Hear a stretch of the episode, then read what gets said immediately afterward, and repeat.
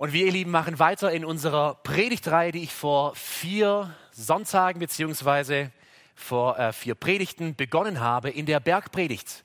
Glücklich sind die Sanftmütigen. Das ist das Thema der Predigt heute und wir befinden uns in der dritten Seligpreisung in Matthäus Kapitel 5. Um ehrlich zu sein, muss ich euch sagen, ich dachte, ich wäre schon etwas weiter nach meiner vierten Predigt, aber wie das so ist, wenn man Gottes Wort reden lässt und es studiert, merkt man doch recht bald, was da drin steckt, kann nicht einfach abgehandelt werden in einigen Sätzen. Da müssen wir tief, tief eintauchen. Ich lade euch ein, gemeinsam mit mir Matthäus 5 aufzuschlagen und ich werde noch einmal alle Seligpreisungen von Matthäus 5, Vers 3 bis 12 vorlesen, um uns das neu ins Gedächtnis zu rufen, wie Jesus diese größte aller Predigten beginnt. Matthäus 5 ab Vers 3. Und er tat seinen Mund auf, lehrte sie und sprach. Glückselig die Armen im Geist, denn ihrer ist das Reich der Himmel. Glückselig die Trauernden, denn sie werden getröstet werden.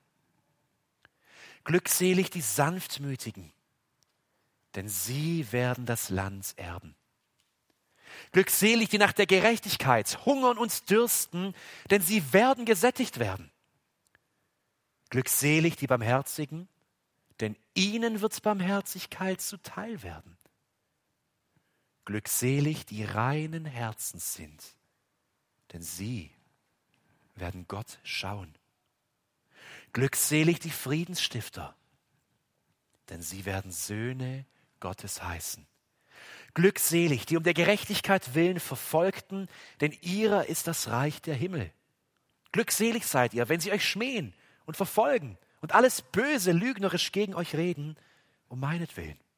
Freut euch und frohlockt, denn euer Lohn ist groß in den Himmeln, denn ebenso haben sie die Propheten verfolgt, die vor euch waren. Herr, heilige uns in der Wahrheit. Dein Wort ist Wahrheit. Amen. Wenn ihr diese Überschrift für die Predigt heute liest, dann wird euch wahrscheinlich, werdet ihr kein Problem haben mit den ersten drei Begriffen. Glücklich, das wissen wir, was das heißt. Sind ist ein normales Verb. Die ist ein Artikel, ist auch kein Problem. Aber dieses lange Wort danach, sanftmütigen, was ist das? Bin mir sicher, letzte Woche hast du es bestimmt kein einziges Mal in deiner Sprache gebraucht. Da war Besuch da und du hast bestimmt nicht gesagt, das waren so sanftmütige Gäste.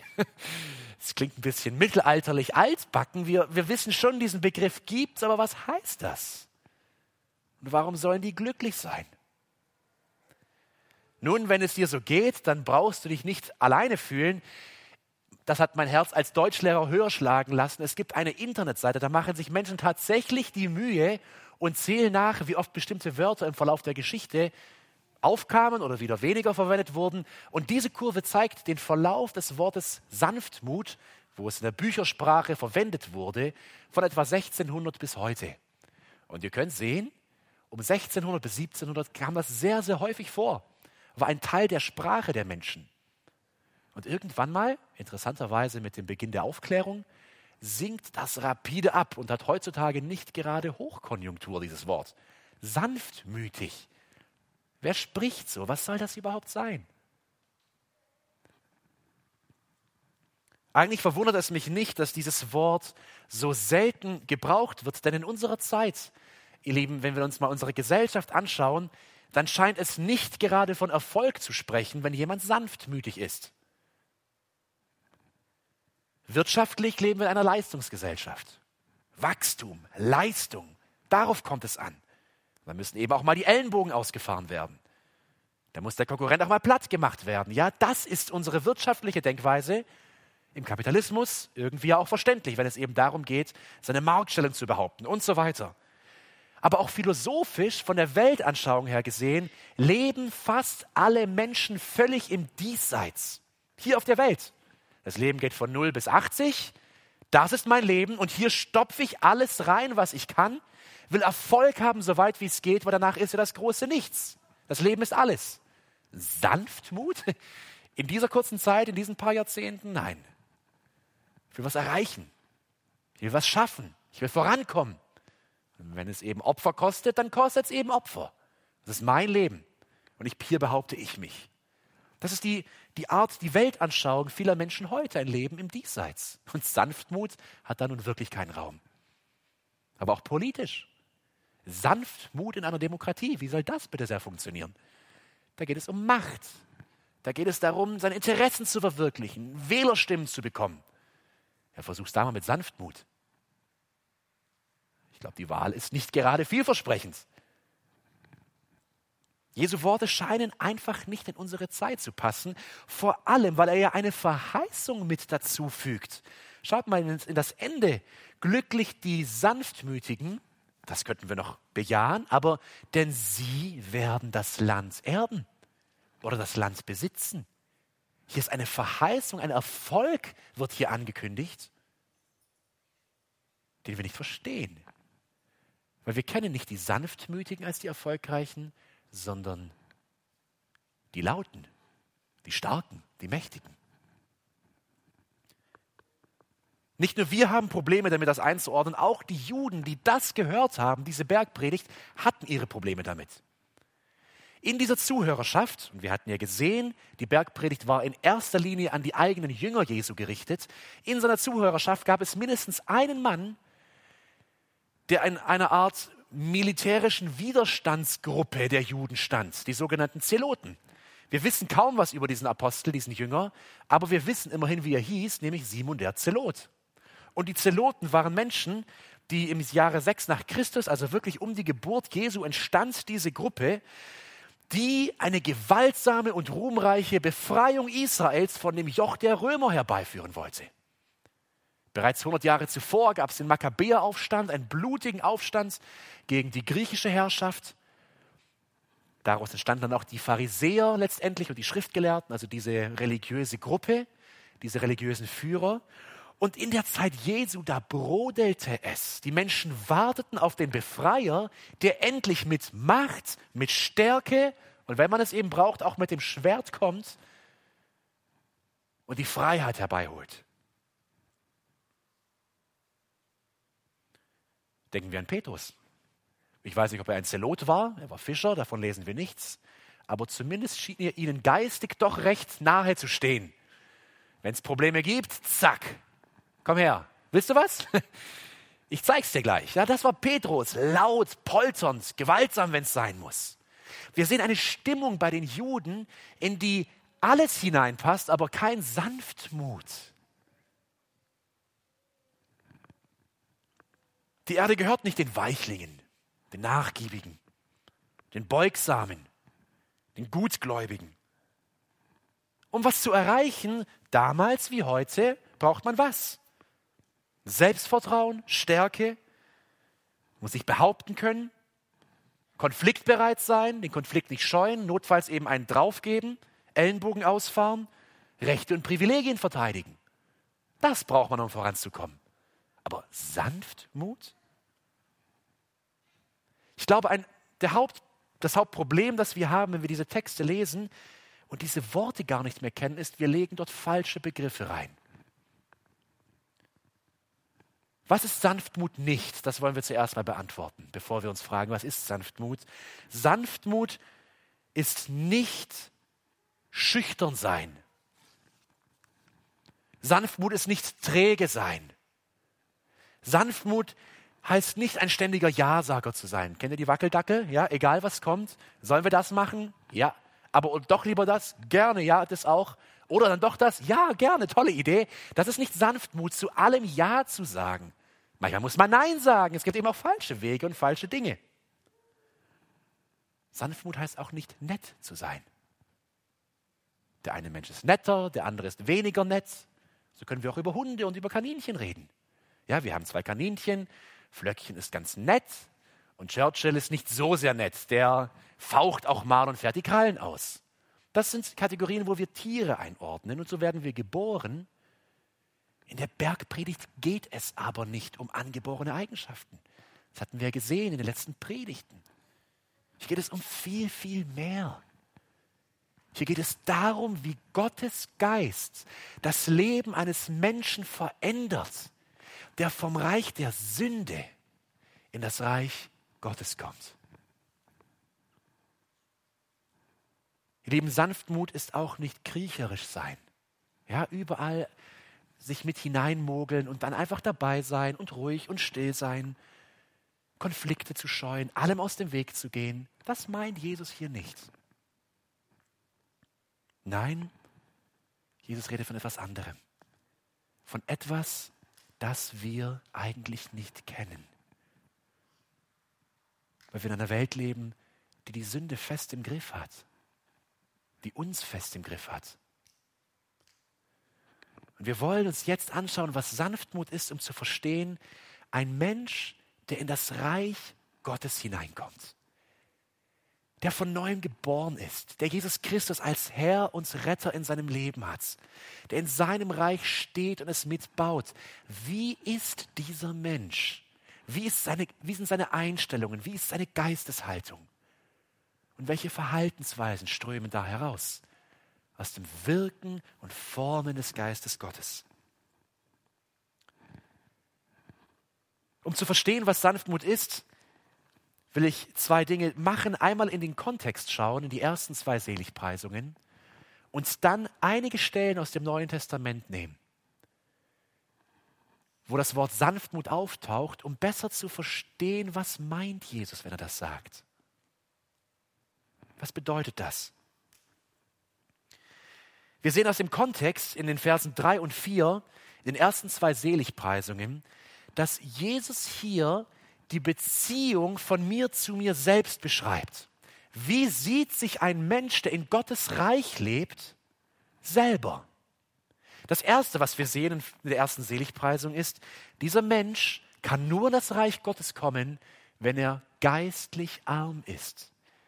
Wenn er vor Gott steht mit leeren Händen und sagt, Gott, ich bin bankrott. Aus mir heraus habe ich nichts zu bringen da sage ich etwas über mich selber aus. Und das ist schwer, aber auch befreiend, weil ich mich nicht, mir nicht meinen Weg zu Gott erarbeiten muss, sondern seine Gnade mir den Weg geebnet hat. Die zweite Seligpreisung ist schon etwas schwieriger für uns selber. Warum? Selig sind die Trauernden. Und wir hatten in der letzten Predigt gesehen, es geht hier nicht um den, die Trauer, die wir beim, vielleicht beim beim Tod eines lieben Menschen empfinden, sondern hier geht es um Trauer über mich selbst, über meine Sünde, über mein Versagen, dass ich, es nicht, dass ich ihm nichts bringen kann, dass ich so verdorben bin. Und das verursacht in dem Menschen, der in Gottes Reich lebt, Traurigkeit.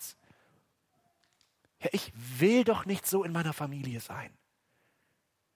Diese Traurigkeit ist hier gemeint. Aber auch hier wieder, es geht um meine Beziehung zu mir selbst, über eine Aussage über mich selbst. Und jetzt wird es aber richtig schwierig in, der dritten Seligpreisung. Hier geht es nicht mehr um mich selbst, sondern glückselig die Sanftmütigen. Hier geht es auf einmal um eine Beziehung zu meinen Mitmenschen. Und das, was Mitmenschen über mich sagen, geben wir es zu, über uns selbst, da können wir das schon sagen. Dass wir geistlich nichts bringen können, dass wir geistlich arm sind. Aber stell dir vor, da draußen im Flur sagt es gleich einer zu dir. Wenn ich mir dein Leben anschaue, ich weiß nicht, wo du geistlich stehst. Ziemlich bankrott. Was? Du wagst es? Hast du dich schon mal gesehen? Weißt du, wie es in deiner Familie zugeht? Wenn das jemand über uns sagt, dann wird es gefährlich. Richtig gefährlich. Wir können in der einen Sekunde etwas im Gebet über uns sagen und einige Minuten später, wenn es jemand anderes über uns sagt, sind wir angegriffen und verletzt aufs Höchste. Martin Lloyd Jones war ein großer Prediger und Arzt im letzten Jahrhundert. Er hat in London gepredigt und gewirkt, auch während dem Zweiten Weltkrieg. Und er hat in seiner Predigt über diese Seligpreisung Folgendes gesagt. Das war so gut, ich will es vorlesen. Ich habe keine großen Probleme damit, mich einen Sünder zu nennen. Das halte ich aus. Aber lass jemand anderen nach dem Gottesdienst zu mir kommen und mich einen Sünder nennen, und ich würde ihm gerne eins auf die Nase geben. Ich bin nicht bereit, anderen zu erlauben, das über mich zu sagen, was ich vor Gott gerade erst über mich bekannt habe. Hier ist die eigentliche Heuchelei. Hier fehlt es an Sanftmut. Und das Problem, das wir darin dann sehen, ist schlicht, ich sage zwar etwas über mich selbst im Gebet, denke es über mich, aber eigentlich sehe ich mich gar nicht so schlecht an.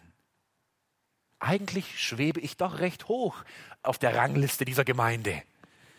Da sind noch viele unter mir und der braucht mir gar nichts sagen. Der Herr. Ich weiß genau, wie es bei dem abgeht zu Hause. Ich, ich weiß schon Bescheid. Und er wagt es. John Bunyan sagte einmal, der große Puritaner, ein einfacher Mann, einfacher Kesselflicker, aber ein tiefgeistlicher Mann, der sagte, wer unten ist, braucht keinen Sturz zu fürchten. Wenn du am Boden liegst, kannst du auch nicht fallen. Und ihr Lieben, das ist unser Problem. Wir beten es, wir bekennen es. Und irgendwie glauben wir es auch. Aber wir sind nicht ehrlich mit uns. Wir denken viel zu hoch von uns. Und deswegen schmerzt es so, wenn jemand zu mir kommt, Kritik äußert, im schlimmsten Fall noch mich verleumdet, mir Dinge anhängt, die überhaupt nicht stimmen, die aber meinen Ruf gefährden. Und deswegen falle ich auch so tief, deswegen schmerzt es so sehr, weil ich es nicht ertrage.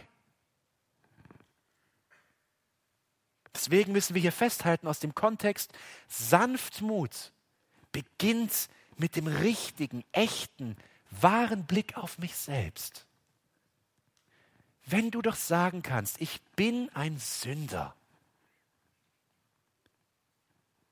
ich schaffe es nicht selber, ich brauche seine Gnade, ich brauche seine Hilfe und es tut mir so leid.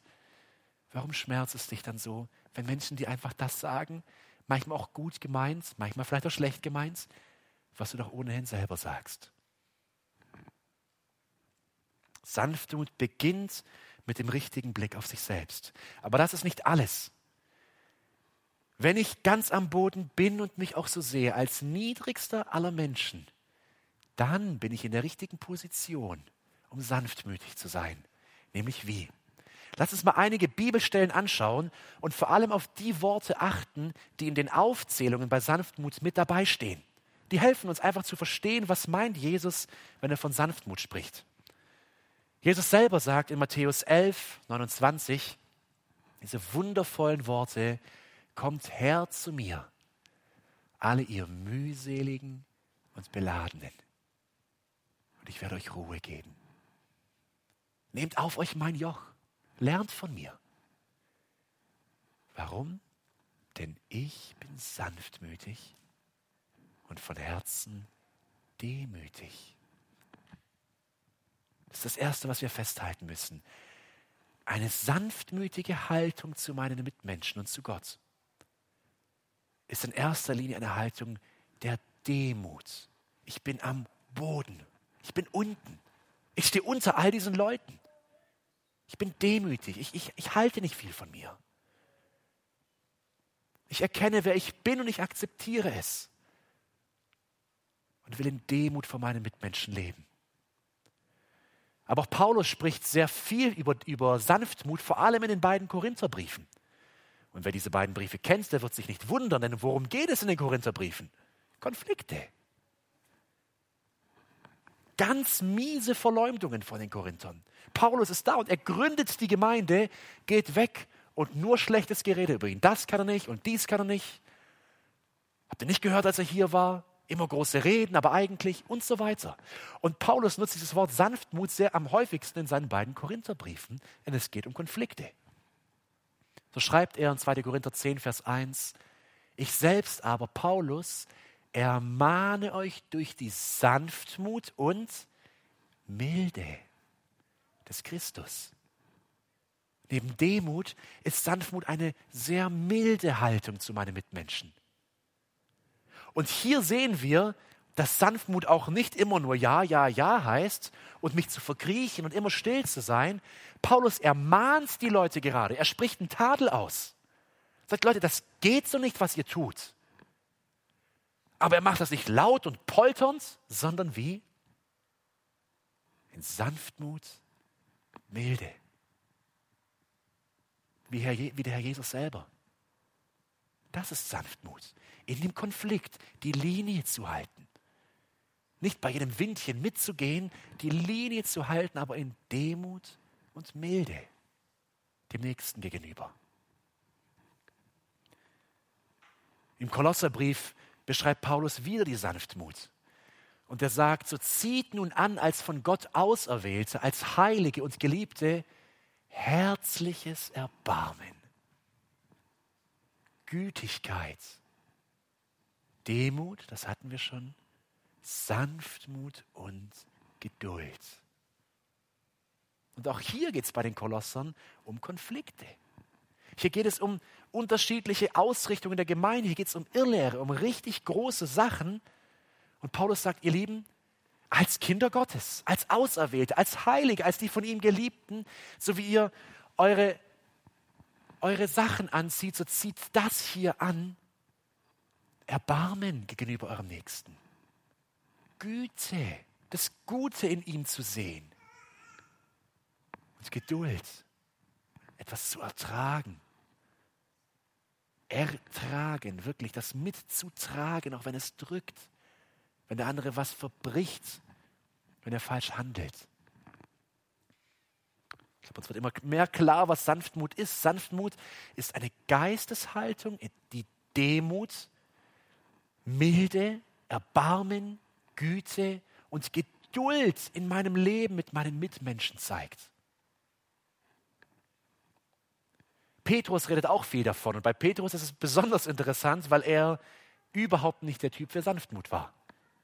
Er war das Alpha-Tier, der vorangeht, der Entscheidungen trifft, bevor Jesus sie getroffen hat. Der besser weiß, was Jesus tun soll in diesem Moment. Der zum Schwert greift, wenn es drauf ankommt. Und er schreibt von Sanftmut. Wir sehen, wie Gott ihn geformt hat. 1. Petrus 3, Vers 4.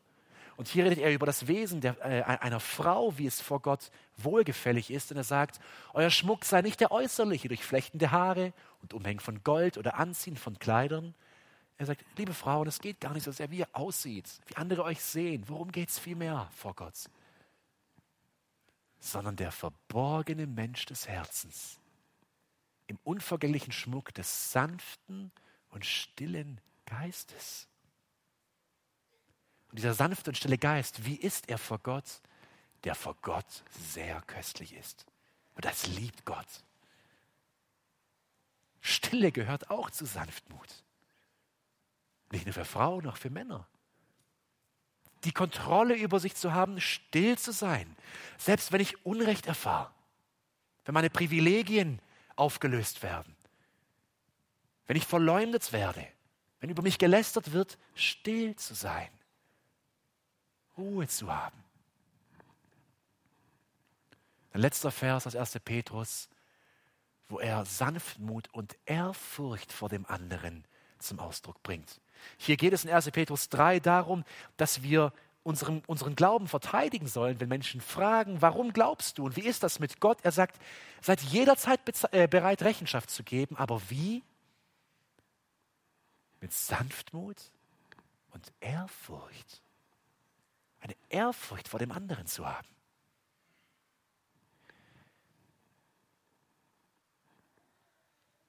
Ich habe versucht, das einmal zusammenzufassen was Sanftmut wirklich ist. Das ist ein langer Satz für ein Wort, aber manchmal braucht man viele Worte und muss mitdenken, um das wirklich zu verstehen. Was ist Sanftmut? Von all dem, was wir gesehen haben, aus dem Kontext hier, aus, aus dem Wort Gottes.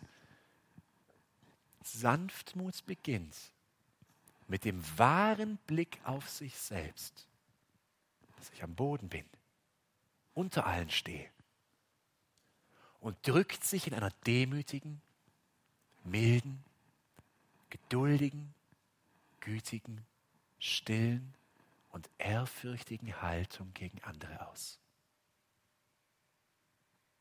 Ich glaube, wir könnten hier nochmal fünf weitere Adjektive anhängen, aber ich glaube, das reicht, um das zu verstehen. Demütig, mild, geduldig, gütig, still, ehrfürchtig, Dinge ertragend. Und warum? Weil ich begriffen habe, dass ich ganz unten bin. Dass ich unendlich viel wert bin in Gottes Augen, ich bin sein Geschöpf. Aber dass ich keine Rechte und Privilegien zu verteidigen habe. Ich will es auf den Punkt bringen. Wer sanftmütig ist, so wie Jesus hier von Sanftmut spricht, reagiert nicht empört, wenn über ihn gelästert wird. Kennt ihr das? Ihr kommt in den Raum und die Gespräche fahren runter. Der eine schaut zum Fenster, der andere in seinen Kaffee und du weißt, erwischt. Na, was habt ihr gerade über mich geredet, ha? Ich weiß es doch ganz genau. Ihr, ah, das sticht richtig. Warum? Da komme ich mit meinem hohen Ross in den Raum und sie beachten einfach nicht, wie gut ich bin. Sie lästern über mich, ziehen über mich her. Stimmt schon zum Teil, was sie sagen, aber trotzdem. Er sticht uns und platsch, wir fallen auf den Boden, da wo wir eigentlich hingehören. Und deswegen tut es so weh. Wer sanftmütig ist, hat keine Angst davor, von anderen übergangen zu werden. Wie gehen wir damit um, wenn wir eigentlich ein Recht auf diese Sache haben? Wenn wir der Erste waren, der das eigentlich vorgeschlagen hat und so weiter und die beachten mich einfach nicht, die übergehen mich. Es tut weh. Wie reagieren wir darauf? Mit genau demselben Verhalten. Dann übergehen wir sie halt auch. Und dann beginnt sich das Ganze zu drehen. Aber nicht nach oben, sondern immer weiter nach unten. Wer sanftmütig ist, erträgt Anschuldigungen und Kritik. Sei sie berechtigt oder unberechtigt. War die Anschuldigung an Jesus berechtigt? Nein. War er laut? Nein. Er hat es ertragen. Er war sanftmütig. Wer sanftmütig ist, verzichtet auf sein Recht und seine Privilegien. Der Sanftmütige, der im Reich Gottes lebt, ist sich bewusst, dass er eigentlich keine Rechte und Privilegien mehr auf dieser Welt hat. Er ist nicht von dieser Welt. Wenn er sie hat, ist er glücklich und dankbar dafür. Und wenn er sie nicht hat, wir haben es eben gelesen in Versen 11 und 12, wie geht derjenige um, der verfolgt wird? Er trägt es wenn er geschmäht wird, wenn böse und lügnerisch über ihn geredet wird. Was sagt Jesus? Freut euch und frohlockt. Seid glücklich. Euer Lohn im Himmel ist groß. Eigentlich müssten wir sagen, wer sanftmütig ist, der fragt sich, wie Menschen und Gott ihn so gut behandeln können, wo er doch so ein großer Sünder ist. Das ist meine ganz andere Perspektive aufs Leben, oder? Wieso sind die Menschen so gut zu mir? Kennen die mich nicht? Wieso ist Gott so gut zu mir? Er kennt mich doch. Die Lieben, auch in Zeiten, wo sich die politischen Ereignisse überschlagen, wo wir unsere Nachrichten-Apps aufmachen und SWR 1 auf dem Weg zur Arbeit hören, und sich bei jedem Tisch um Politik dreht, bei jedem äh, Gespräch am Tisch. Wer sanftmütig ist, der flucht und schimpft und poltert nicht gegen Politiker. Es passt nicht. Ob sie einem die Rechte entziehen oder nicht. Ob sie willkürlich handeln oder nicht. Ob die Maßnahmen gerechtfertigt sind oder nicht. Wir sind keine ja-Sager, die alles abnicken, wir haben es gesehen, aber wir poltern uns, klagen und schimpfen nicht. Das passt nicht. Das, das ist im Reich Gottes ist das nicht mehr da. Das war früher so, wo die Sünde über uns herrschte, aber wir leben nicht mehr unter der Herrschaft der Sünde, sondern Gottes Geist wohnt in uns. Und er will in uns eine Sanftmut hineinformen, auch wenn ich Unrecht leide. Bonhoeffer hat gesagt, in seinem Buch Nachfolge, dass er auch gerade in Zeiten politischer Schwierigkeiten, die noch weitaus größer waren wie unsere, geschrieben hat, nämlich zur Nazizeit. Dort schreibt er in seiner Auslegung über diesen Vers, über die Sanftmütigen, schilt man sie, so sind sie still. Tut man ihnen Gewalt an, so dulden sie es. Stößt man sie weg, so weichen sie. Sie wollen kein eigenes Recht. Was ihrem Herrn recht ist, das soll auch ihnen recht sein. Nur das.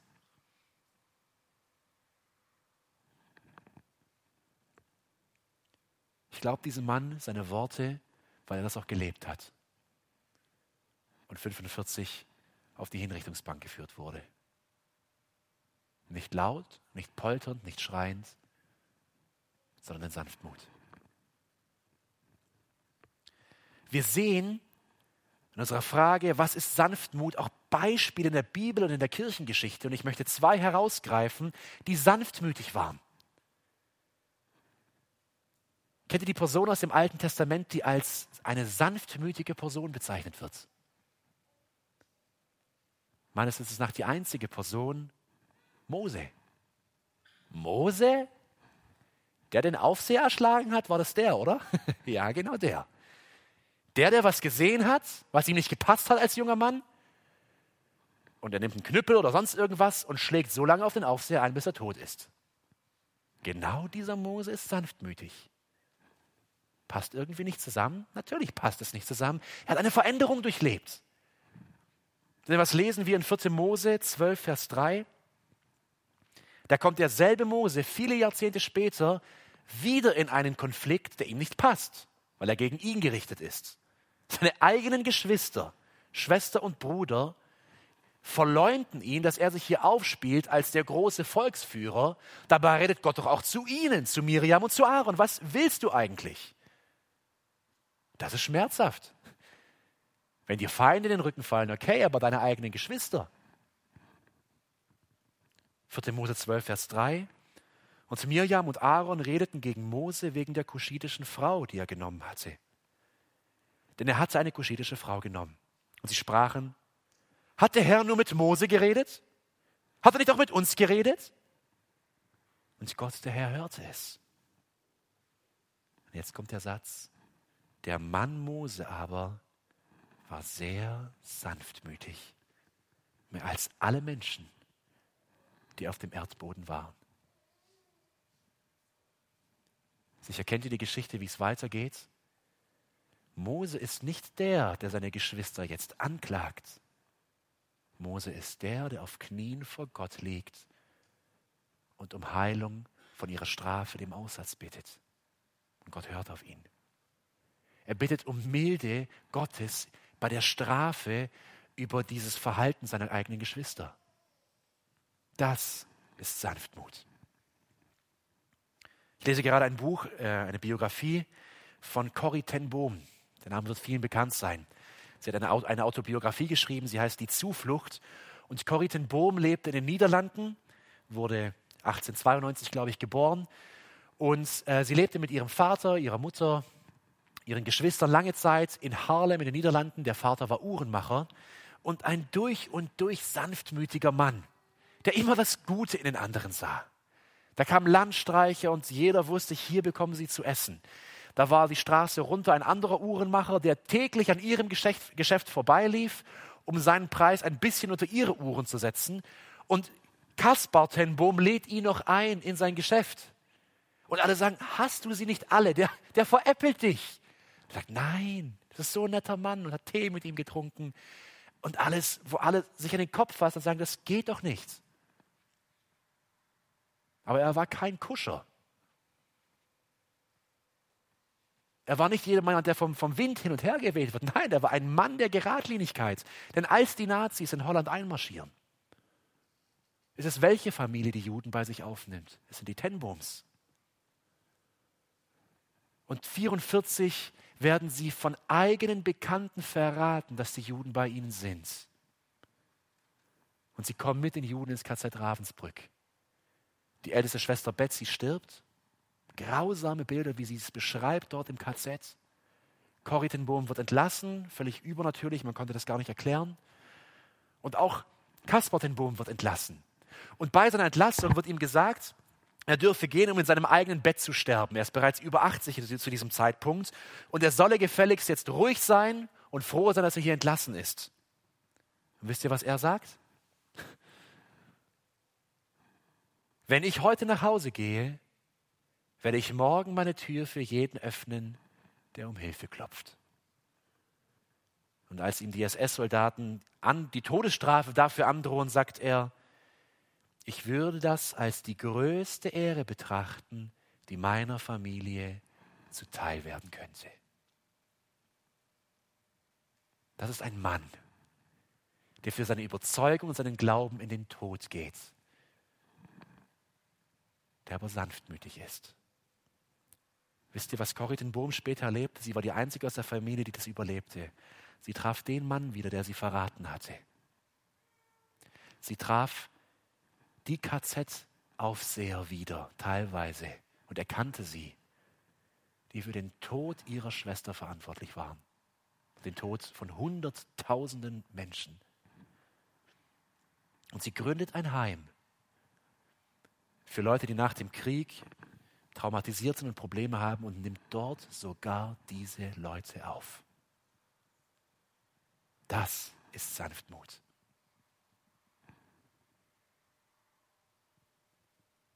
Kein Wort der Anklage, der Wut, der zugefügten Ungerechtigkeit, sondern seinen Weg konsequent in der Nachfolge zu gehen und keinen Schritt zu weichen und Widerspruch zu geben, wo Widerspruch gegeben werden muss. Wer es hier tut, aber in einem Geist der Stille, der Demut, der Sanftmut.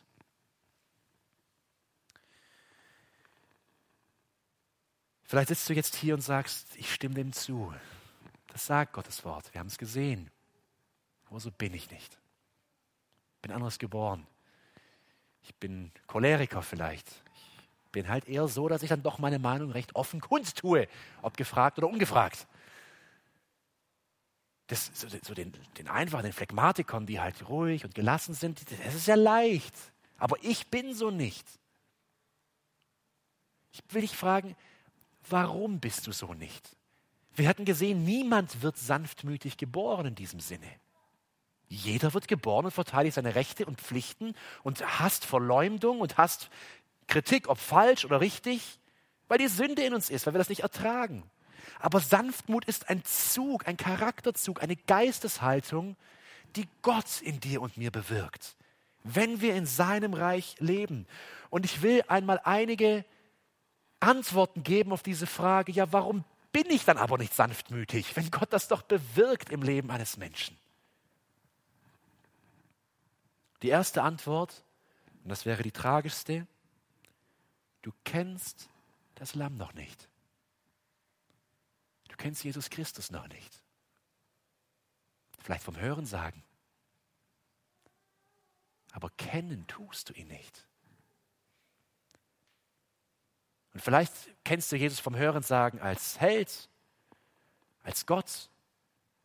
Aber kennst du Jesus das Lamm, das nach Golgatha ging, das sich erniedrigte, das geschlagen wurde, das auf kein Recht, auf kein Privileg gepocht hat? Wenn einer das Recht hätte, dann wäre er als Schöpfer des Universums, der den Weg des schweigenden Lammes einschlägt. Kürzlich ein Buch gelesen von Georg Steinberger. Das war ein Mann, der um die vor etwa 100 Jahren lebte. Und das war seine Mission.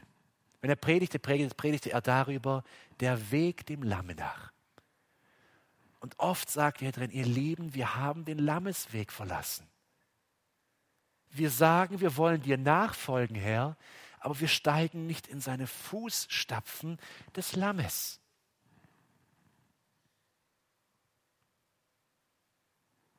Der Erniedrigung, der Verletzung, der Sanftmut. Kennst du Jesus Christus und liebst du ihn? Und kennst du ihn als Lamm, Das ist die absolute Voraussetzung, um diese Sanftmut zu haben, denn nur er kann sie dir geben. Die zweite Antwort, warum bin ich nicht sanftmütig? Du denkst zu hoch von dir. Du stehst da oben irgendwo und die anderen sind da unten. Und deswegen sticht es so, wenn sie was gegen dich haben oder sagen. Und der Aufprall tut weh. Wie willst du sanftmütig sein, wenn du hochmütig bist? Das geht nicht. Sanftmütig sein kann der, der sich ganz unten sieht und zu seinen Mitmenschen aufschaut und zu Gott aufschaut. Antwort Nummer drei, du kennst das Lamm noch nicht, du denkst zu hoch von dir, du flüchtest vor schwierigen Beziehungen. Wir hatten gesehen, dass Sanftmut immer in der Beziehung zu meinen Mitmenschen zum Tragen kommt. Ich kann nicht sanftmütig gegenüber mir selber sein. Ich glaube, das sind wir schon gut genug. Das brauchen wir nicht üben. Wir müssen sanftmütig in Konflikten sein. Bei Problemen, mit schwierigen Menschen. Bist du ein Mensch, der vor diesen schwierigen Beziehungen und Problemen flieht? Da entsteht ein Problem auf der Arbeit. Und oft ist es ja auch so, ich bin nicht mal beteiligt, aber es entsteht eine, eine, eine Beziehung in Spannung. Bist du einer von denen, die sagt, gut, dann macht euer Zeug selber, dann bin ich weg. Da siehst du in der Kantine den sitzen, dann setzt du dich irgendwo anders hin. Du, du gehst einfach der Sache aus dem Weg. Gras drüber wachsen lassen, dann wird es schon. Nein, wird es nicht. Du beraubst eigentlich Gott gerade der Möglichkeit, in deinem Leben zu wirken. Jakobus 1. Gott gibt die Prüfungen in dein Leben. Bist du jemand, der sagt, ich laufe weg? Wie soll Gott dich verändern, an dir arbeiten, wenn du dich gar nicht in seine Werkstatt begibst? In der Ehe. Bist du jemand, der in den Konflikt kommt und dann einfach weggehst? Zwei Tage wird nicht gesprochen, dann ist es halb vergessen und dann nimmt man einfach das, den alten Faden wieder auf. Wie will ich da Sanftmut lernen?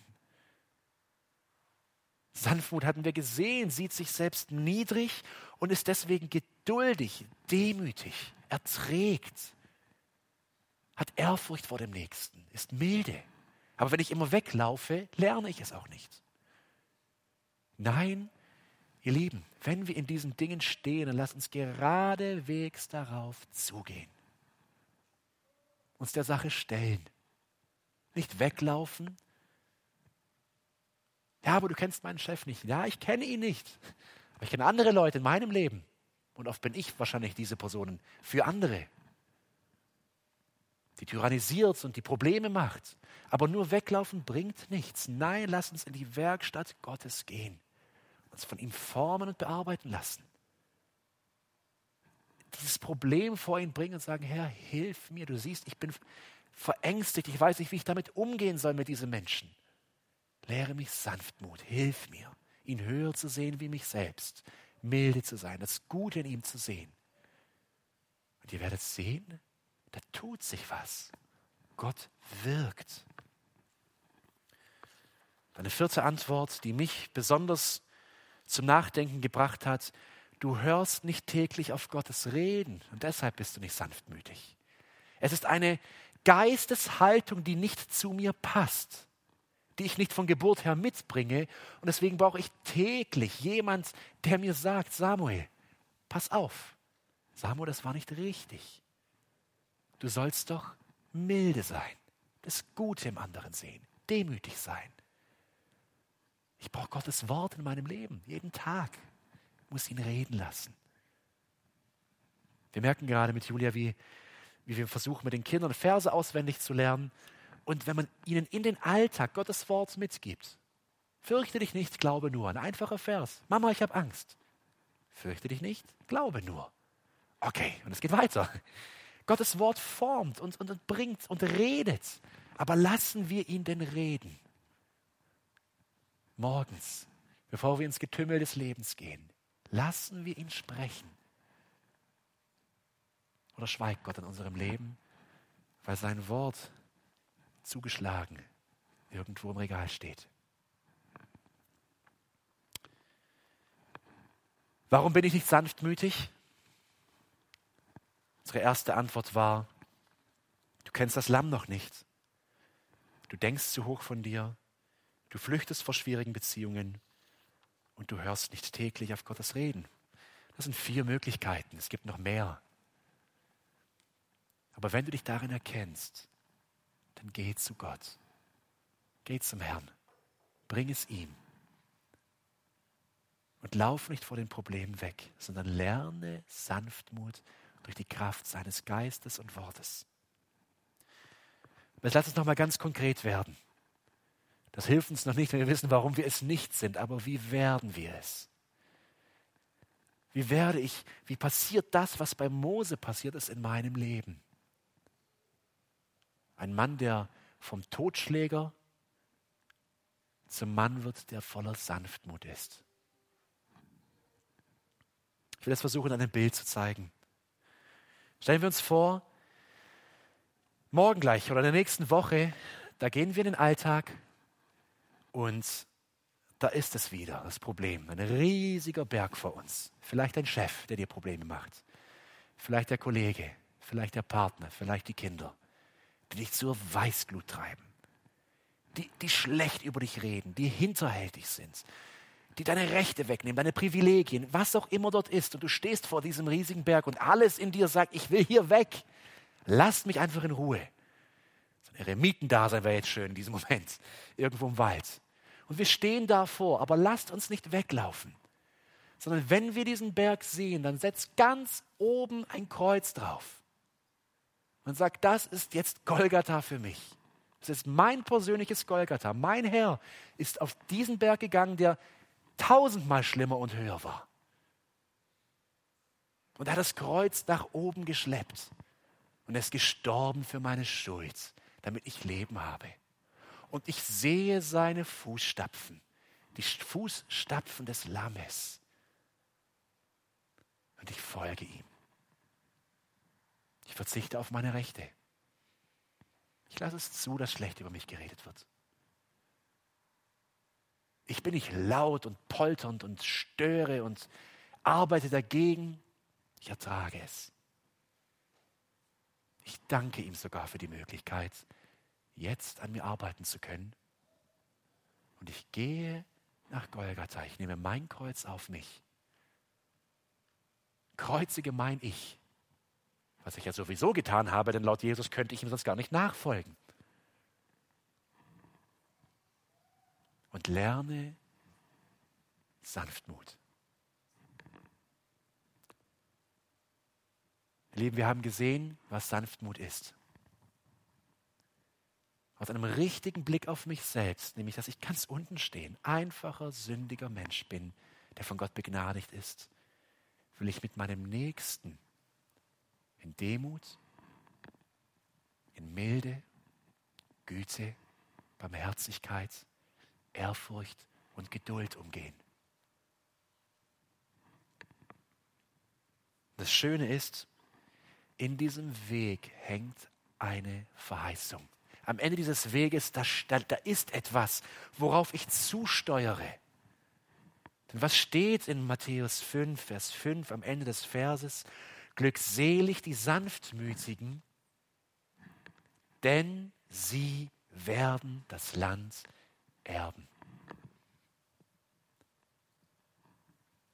Ich will nur kurz darauf eingehen, wie wir das verstehen können. Das Land hier könnte man auch übersetzen mit die Erde. Denn sie werden die Erde besitzen oder sie werden die Erde erben.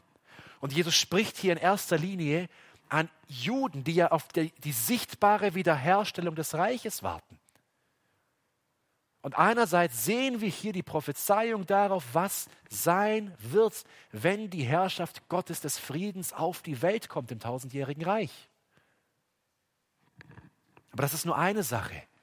Vielmehr noch, welches Land, welche Erde der neue Himmel und die neue Erde.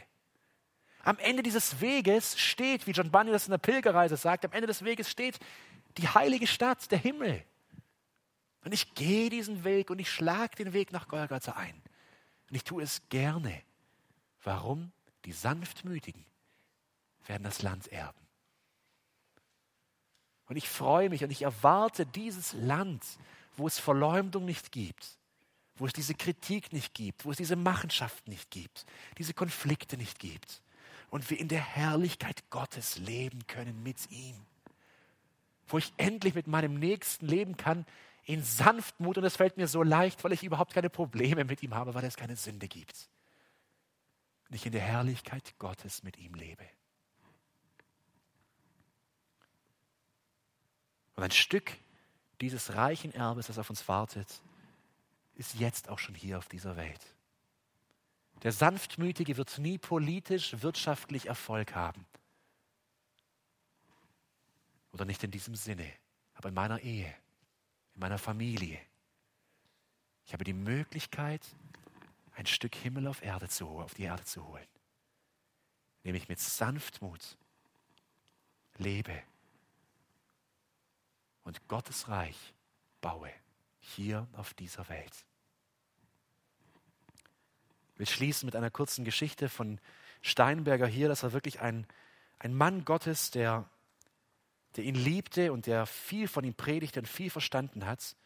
Und er schreibt an einer Stelle, wie er eine Frau kennt, die Witwe ist und zehn Kinder hat. Und er beschreibt diese Witwe mit ihrem Leben mit zehn Kindern in armen Verhältnissen. Ich kenne eine Witwe mit zehn Kindern und alle ihre zehn Kinder sind zu Gott bekehrt. Ihr Haus ist ein Stück Himmelreich auf Erden. Hier hört man kein Schelten, kein Kommando, kein Murren. Eines tut dem anderen, was es ihm an den Augen absehen kann. Wie ist das Recht gegründet worden in diesem Haus? nicht mit Worten, denn die Mutter hat zu keinem seiner, ihrer Kinder gesagt, du musst dich bekehren. Sie machte ihrem Haus das Lamm lieb durch ihre Selbstverleugnung und Selbstlosigkeit. Und dieser Satz hat mir immer Tränen in die Augen, wenn ich ihn lese. Ich gehe in dieses Haus so oft ich kann, aber nicht um zu predigen, sondern um zu lernen. Lasst uns Menschen werden, die diese Sanftmut in sich tragen, den Himmel auf die Erde holen und Gottes Reich bauen. Amen. Lass uns beten.